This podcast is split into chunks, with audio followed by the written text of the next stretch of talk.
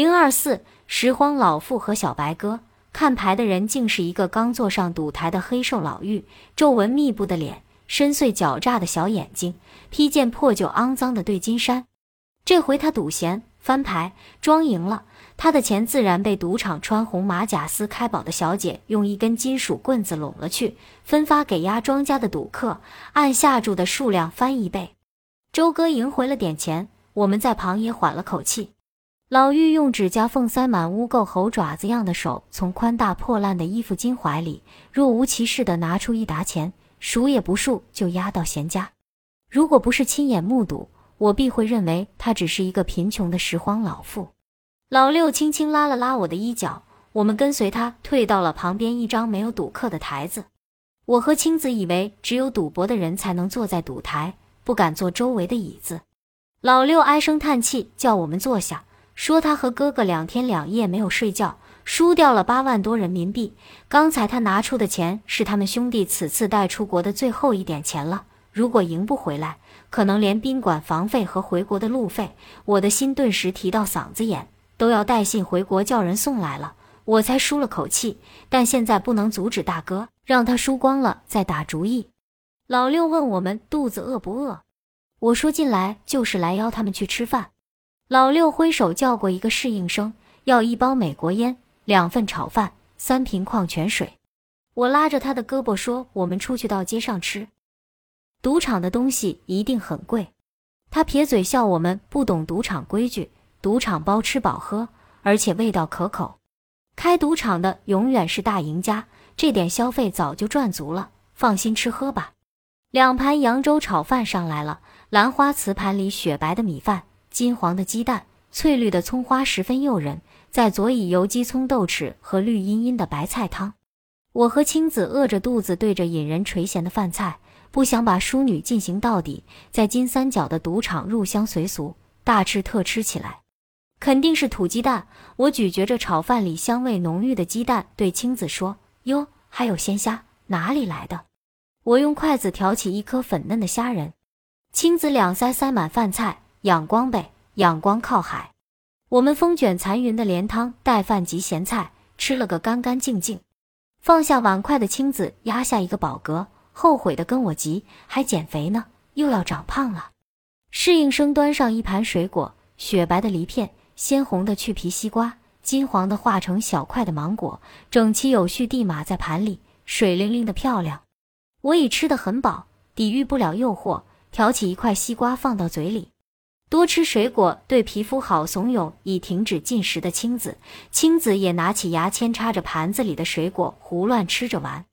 我们果足饭饱，看周哥赌台面前又堆起了一沓钱，知道他赢了钱，赌兴正浓，一时半会儿不会走，不如趁此机会在赌场观风望景。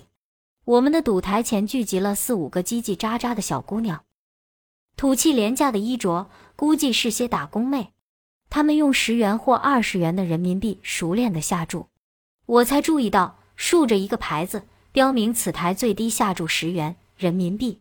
难怪围坐此台的都是些下注不阔绰的赌客。一个十五六岁的少年，油光锃亮的小分头，斜背一杆自动步枪，怀里拥着一个跟他差不多年纪的小姑娘，赢的钱就从领口塞到小姑娘的胸罩里，输了又从领口把钱抓出下注。小姑娘被他揉来搓去，浅黑尖翘的小脸无半点愠色，嬉笑着和他抢着看牌。小分头每局下注都是五十元，目前此台最高下注额，看牌的人当他莫属。小分头搂着小姑娘，爽爽的下注，霸气的看牌，惊喜懊丧。那群打工妹忽的赢钱喜笑颜开，忽的输钱哭丧着脸，赌客喜怒哀乐变化莫测。我和青子看得十分有趣。穿红马甲、撕开宝、掷骰子的小姐用很有韵味的调子叫唱：“老板娘，下注吧，你们会有好运的。”起初我们不在意，我和青子怎么看都不像老板娘。后来发现两个小姐老向我们微笑点头，左看右看，才知他们是冲着我们来的。我对青子说：“糟了，天底下没有白吃的午餐。刚才大吃大喝被他们看见了，索性我们就玩一玩百家乐吧。”青子眼睛溜圆地瞪着我，他知道我对赌博毫无兴趣，甚而深恶痛绝，平时就连麻将和扑克都不会玩，而现在却要在金三角的赌场玩百家乐，岂不是开国际玩笑？二零零一年的春天，我站在金三角的一个豪华赌场的百家乐赌台前，心血来潮，竟想赌博，肯定是中了邪。我与青子，他负责保管我们共同的经费，商量从经费中拿出二百元钱赌一赌，就二百元，无论输赢，多一分都不要，好吗？青子极不情愿地嘟着嘴，回去怎么记账？就记体验费吧。我对自己的巧立名目感到满意。青子恪守两人财政部长的职责，轻声托辞：“问问老六再说吧。”周哥和黑瘦老妪正在鏖战，台子站满围观的人，老六也在观战。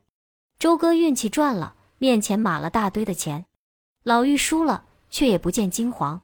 老六悄声对我说：“这个老奶老太婆已丢进十多闸万元钱了。”我看到此桌的红牌标识，最低下注一千元。人民币，老妪的脸庞蛛网密布，仿佛每条皱纹隐藏着一个阴险的故事。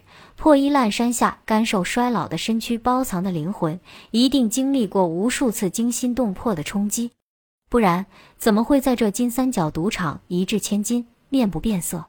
我父老六耳边悄声：“我们想玩百家乐，体验生活，只有二百元赌资，你到那边教我们。这可是一个大火坑啊！”不要搞得你们血本无归，连路费都输掉。老六鬼鬼的笑，算了，这点钱我来出，给你们五百元。无论输赢，完了就收手。说话时，从他哥赢的那摞钱里抽了五张百元钞递给我。回到最低下注十元的赌台，那群打工妹和小分头还在对峙。老六告知，下注压钱时，压庄家、闲家都行。双方由下注最多的人看牌比牌，赢家即可按下注的钱翻倍收进。计算方法不用学，反正也轮不到你们看牌，关键是跟着感觉走。我兴奋地坐上赌台，五百元人民币紧紧攥在手中，不知怎么开始。老六教我们十元一次的玩，可以多玩几次。我发十元钱给青子，他说不要，他负责保管钱，我下注。身为两人的博彩代表。责任重大，我拿着十元钱，犹豫不决，不知放到哪里。撕开宝的小姐把手里的宝盒高高举过头顶，用力摇得稀里哗啦响，边摇边扯着嗓子抑扬顿挫的呼唱：“还有压的没有？还有压的没有？好，没有，没有，开！”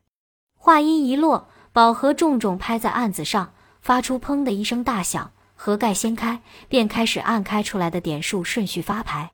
打工妹、小分头一边捂着牌，一边猜对方手里的牌。旁边下注的人眼睛都直勾勾地盯着看牌人的表情。连赌了几把，都是那群打工妹赢，小分头连连输钱，急得他一把推开偎在怀里的小姑娘，站起来下注。看样子风水转到打工妹那边了，我决定跟着他们下注，跟着打工妹们，他们压庄，我就压庄；他们压闲。我就压闲，哇，这个宝真的压对了，十元压下赢了，二十元拿起，干脆二十元压下又赢了。青子在旁一丝不苟地管理着进账，打工妹们看到我拿着钱，不会听开宝，不会看牌，却认认真真的跟着他们下注，乐开了，对我们指指点点，嘻嘻哈哈的笑。嫌赢得太慢，一狠心压五十元，可以看牌了。不懂，请打工妹帮看。这下可惨了，小分头赢了，我的五十元被开宝的小姐棍子一挡掳走了，不敢冒险了。十元，十元的压注，也不偏信打工妹的风水了，转而跟着小分头下注，时输时赢。一会儿功夫，手中的五百元钱输得干干净净，因为过足钱已输光，即对青子做工作，希望他拿出一百元钱扳本。青子不干，拉我离开，心中沮丧。决心把输了的钱赢回，悄悄从自己的腰包拿出一百元钱，被青子发现了。他叹口气，从自己的包里也拿出一百元钱，警示的扬了一下，递给我，义正辞严：“这可是最后一次，输了就算，赢了保本就走。”拿到钱的我，像真正的赌徒山穷水尽时拾到了金元宝，眉开眼笑，迅速回到赌台，不敢轻易下注，输输赢赢，手中的钱慢慢多了，居然赢到两千元，兴致盎然。负责数钱的青子催我离开，我佯装没听见。当手中只剩下八百元时，青子毅然拉我离开赌台。五百元还了老六，我和青子各分得一百五十元，除掉本钱，每人赢了五十元。我全身汗沁沁的，老六递过一瓶矿泉水，咕嘟半瓶灌下肚，如梦方醒。周老板还在同黑瘦老妪酣战，赌台聚满观战的人。老玉叔的手中捏着小踏钱，眉宇几分焦躁。周哥情绪高昂，意气风发，面前堆满许多钱，脸上泛红光。嘴巴笑得像只大菱角。我注意到赌场有对男女，男人约莫四十多岁，干巴萎黄的丝瓜脸，小眼睛蒙 NFT 八咪散，发现目标聚光贼亮。女的十六七岁，肌肤晶莹，鼻头微翘，珊瑚色的嘴唇鼓嘟嘟的，身穿雪白泡泡纱连衫裙，像只可爱的小白鸽。但她的目光总是锁定赢钱最多的男人，有种超越年龄的世故。男人手里捏着一百元钱，女的半骑左右，不下注，却像两条诡秘的鱼在赌场游走，哪个台子赌的大就凑到哪里。他们吩咐侍从送上烟酒饮料、食物水果享用，那份随意，那份从容，仿佛赌场就是他们的家。此时，周老板赢的钱已经堆到了下巴。这对男女如同发现食饵的鱼，做漫不经心状游到周哥身后。爸，你看这位大哥手气多豪矮，恐怕要连庄了。小白哥仰脸对丝瓜脸，眼眸缩着周老板，一口娇滴滴的京片子递到北京话，边说边取牙签挑周哥肘旁果盘的菠萝，左手不经意搭上他的肩。周哥赌得得意，感觉肩上的亲昵，回头看到小白哥嫣然一笑，很是受用，绅士的抬起果盘递过。小白哥顺势紧贴周哥身子坐下，头微过，白嫩脖颈的淡蓝色血管隐约可见。丝瓜脸紧跟坐到周的另一边，阴阴的目光和我碰撞。这位小姐也是来试手气的吧？哎，谁会有那位老板？指周哥运气好。这不，我和闺女从河北保定来这儿旅游，到了这里玩了几把，运气不好，连回家的路费都没了。丝瓜脸似在对我说话。说到闺女时下，磕点点小白鸽，目光扫向周哥。和周哥鏖战的黑瘦老妪手上空空的，没有钱了。那宽大破烂、犹如聚宝盆的肮脏衣襟里，再也掏不出大沓的票子。他败下阵，恋恋不舍地离开了赌桌，蹒跚出门。佝偻的身影顿时在茫茫的黑夜。看腕上的表，凌晨四点半。金三角的赌场好比万花筒，光怪陆离。貌似平凡的某个人腰缠万贯，但他可能是铤而走险的毒贩，也可能是杀人越货的山大王，可能是智勇双全的间谍，也可能是利欲熏心的贪官污吏。拾荒老妇何许人也？在赌台强烈的灯光下，周哥和老六兴奋地数着一沓沓的钱。青子欢喜却越向我报道胜利战果。周哥两次输得几乎没钱，又起死回生，现在赢了十万人民币。十万，哎，十万，那就赶快收手，回宾馆睡觉。明天好上路。按计划，明天我们将离开果敢。我担心周哥再次把钱输光，我们的住宿费打了水漂，忙催着他们走。我们的对话无疑被锦衣周哥的小白鸽和丝瓜脸尽收耳底，他们的双簧开始了。闺女，我们回家的路费没了，下注的本儿也没有，干脆我把你当柱儿压了吧，不知能。值几个钱儿？丝瓜脸的话节奏紧凑，音阶很高，好像铁锅上炒蚕豆，一个个蹦出来。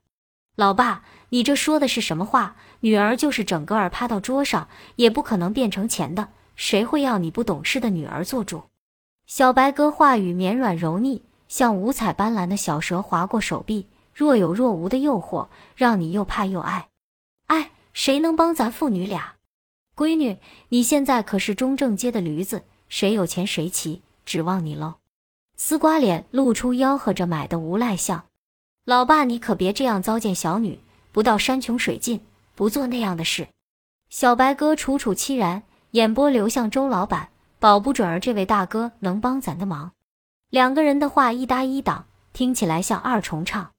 让我吃惊的是周哥的举动，只见他从赢的那堆钱里刷的抽出约三千元，递给丝瓜脸，拍着他的肩说：“老哥，带着姑娘远远走，这里不是他来的地方。这点钱够你们父女回国的路费了。”周哥的慷慨解囊让我们始料不及，这个走南闯北久经商场的周老板，竟然弱智到不能识破这低劣的作秀。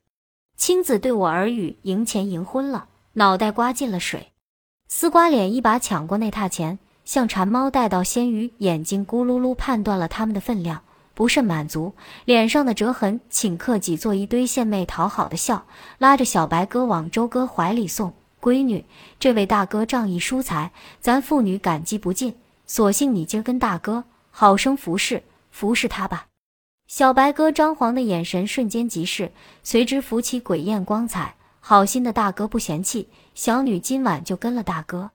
小白哥迷蒙着双眼，身子娇媚的微向周哥没有准备的怀抱。周哥被扑到怀里的小白哥弄得措手不及，粗暴的一掌推开他。大骂：“老子的姑娘跟你差不多大，想将你当做金枝玉叶，你却要当烂屎。”转而指着丝瓜脸怒斥：“不要脸的老粪草，拿自己的姑娘卖，你他妈的还是不是人？赶快走人，不要再让我看到你！”小白哥虽是江湖中人，毕竟年轻，功力不够，眼眶腾地红了，泪水汩汩在智秀的脸颊流淌。丝瓜脸慌忙拉起流泪的小白哥，不忘夹着周哥给的钱。屁滚尿流的跑了，老六窃笑的拍着周哥的肩，劝他息怒。我和青子调侃他玩百家乐，天昏地黑，把心智玩糊涂了。这么简单的仙人跳都未识破。然而，这位家资千万的商场老将，竟如孩子般稚气固执的争辩：他们就是妇女吗？不知外表可爱的小白哥和卑鄙猥琐的丝瓜脸是什么关系？但我绝对不相信他们是真妇女。一个父亲怎么会目睹花蕾般女儿的泪水像小河水哗哗流淌，毫不动容？又怎么可能带着女儿成天泡在赌场，厚颜无耻的混吃混喝，没心没肺的拿自己未成年女儿的身体做筹码放白鸽，男女搭档以女色为饵设色情陷阱？我不知道青春年少的小白鸽如何变成江湖风尘女，但她那沧桑媚人的眼变幻哀怨一类的眼，融入我的脑海，挥之不去。